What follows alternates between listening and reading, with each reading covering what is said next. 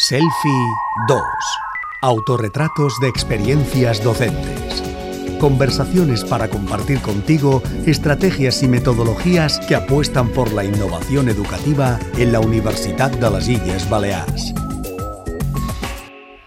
Una de las metodologías que aparecen en varios de los casos y las experiencias que estamos recogiendo en este podcast llamado Selfie 2 pues es una metodología que, eso sí, permite infinitas formas y variantes. Hablamos de la clase invertida.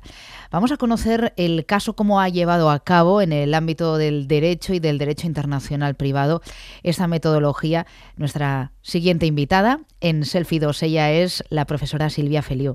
Hola Silvia. ¿Qué tal? Buenos días. Bienvenida a Selfie. Gracias. ¿Cómo describirías la experiencia que has extraído después de haber puesto en marcha esta metodología?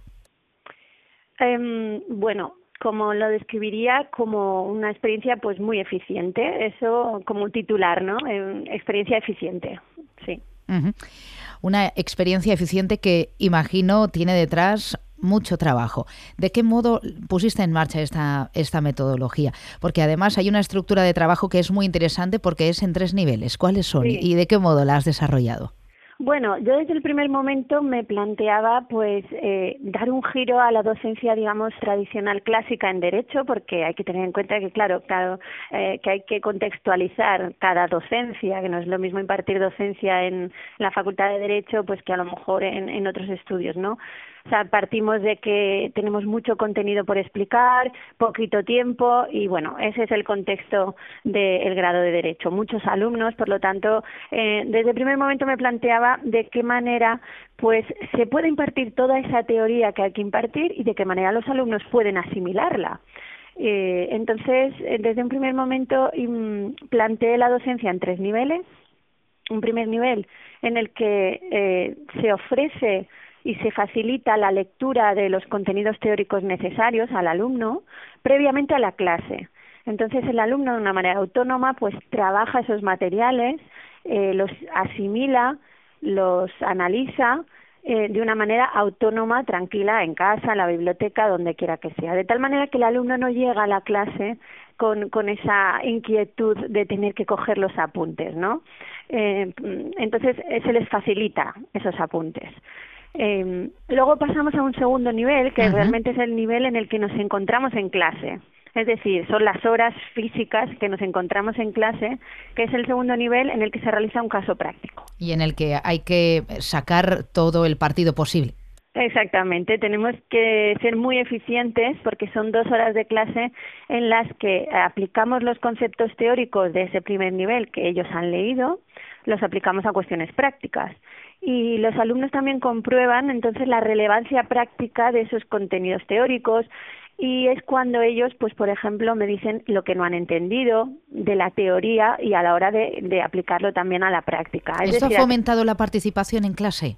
Sí, muchísimo, claro, porque ellos no, mm, si no vienen a clase eh, sin haber leído los temas y sin participar, pues se quedan mm, un poco mm, descolgados, ¿no? No, no, no, le, no le sacan el partido a la clase. Entonces ellos lo detectan enseguida y, y participan. Además, eh, yo tengo, tengo también un sistema en el que voy preguntando a todos los alumnos, casi no hay alumno que se quede sin, sin contestar eh, con, el, con su nombre, ¿no? Ellos ponen un letrero con su nombre, entonces ya me dirijo a ellos y les voy motivando la, la participación, de tal manera que a través de esa participación del, con el caso práctico asimilan los conceptos teóricos.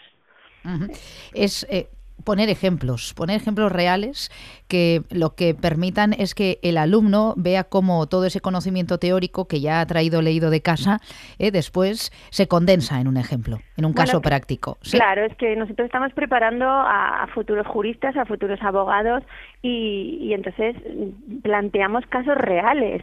Lo que no yo no concibo es simplemente la impartición de una docencia que sea el mero empollar y reproducir sin ni siquiera razonamiento jurídico y sin ni siquiera ver que existe una realidad en las que son casos prácticos lo que se nos plantea.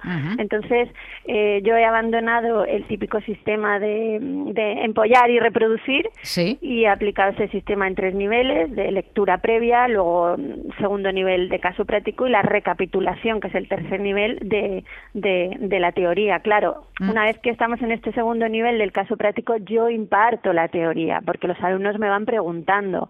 Entonces, a través de la práctica imparto teoría, pero una teoría que ellos ya saben. Yo les digo, es como ir al cine y que sepáis ya un poquito el guion de la película, pues la disfrutas más, le sacas más partido a esa película, porque ya sabes de qué te van a hablar. No vas al cine a, comer solo palomitas y a esperar de una manera pasiva. Les haces un tráiler, entonces. Sí. Eh, ¿De qué modo haces la selección de los casos prácticos y cuáles son los que mayor impacto han tenido en el alumnado? Bueno, normalmente suelen ser casos que, que van sucediendo en la vida real. Entonces, si hay noticias de última hora, pues por ejemplo, yo soy profesora de Derecho Internacional Privado y ahora mismo se plantea el caso de Juana Rivas, pues es un caso de sustracción internacional de menores, pues si es un caso así que, que llama la atención, que está en prensa, pues intentamos trabajarlo en clase.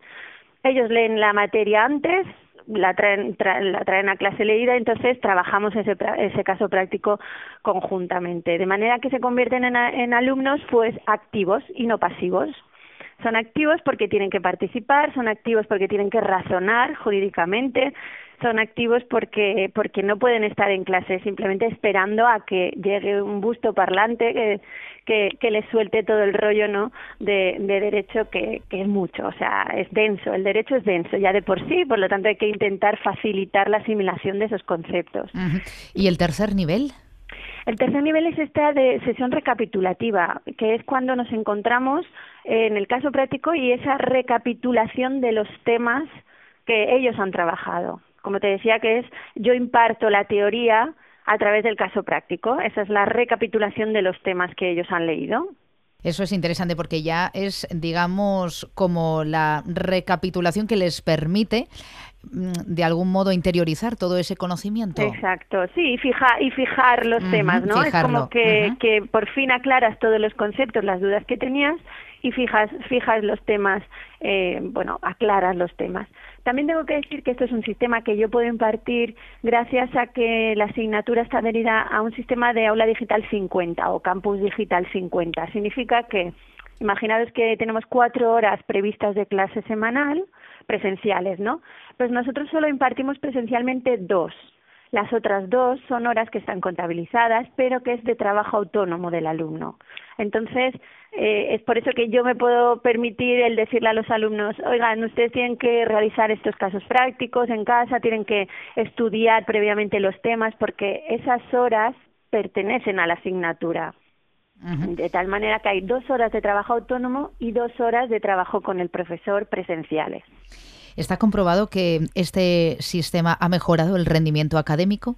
Sí, sí, no, y además el alumno está súper contento porque se ve muy capaz de resolver casos prácticos reales. El alumno se motiva porque ve que el derecho es una realidad, no es solo teoría y estudiar eh, legislación y legislación sin entender muy bien cómo es su aplicación práctica. El alumno se motiva mucho. Y luego descubre que, que sabe resolver casos prácticos.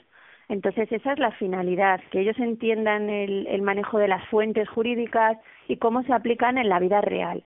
A mí no me sirve de nada que un alumno sepa de memoria pues una legislación, una fuente del derecho que luego va a ser modificada al cabo de un año. A mí me interesa que sepa cómo buscar soluciones. Primero detectar los problemas jurídicos y luego buscar esas soluciones. Entonces planteamos yo planteo la asignatura de manera muy práctica sin olvidar la teoría, porque la teoría es la base necesaria para poder resolver eh, los casos prácticos, obviamente. Mm.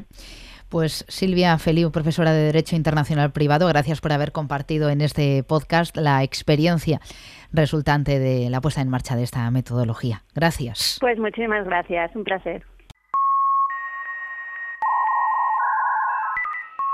Has escuchado Selfie 2 el espacio para descobrir las experiencias docentes más innovadoras de la Universidad de las Islas Baleares. Selfie 2 se ha producido gracias a la convocatòria d'ajuts al Fons de Cooperació Cultural Universitària 2021 del Consell de Mallorca, BDNS 556282.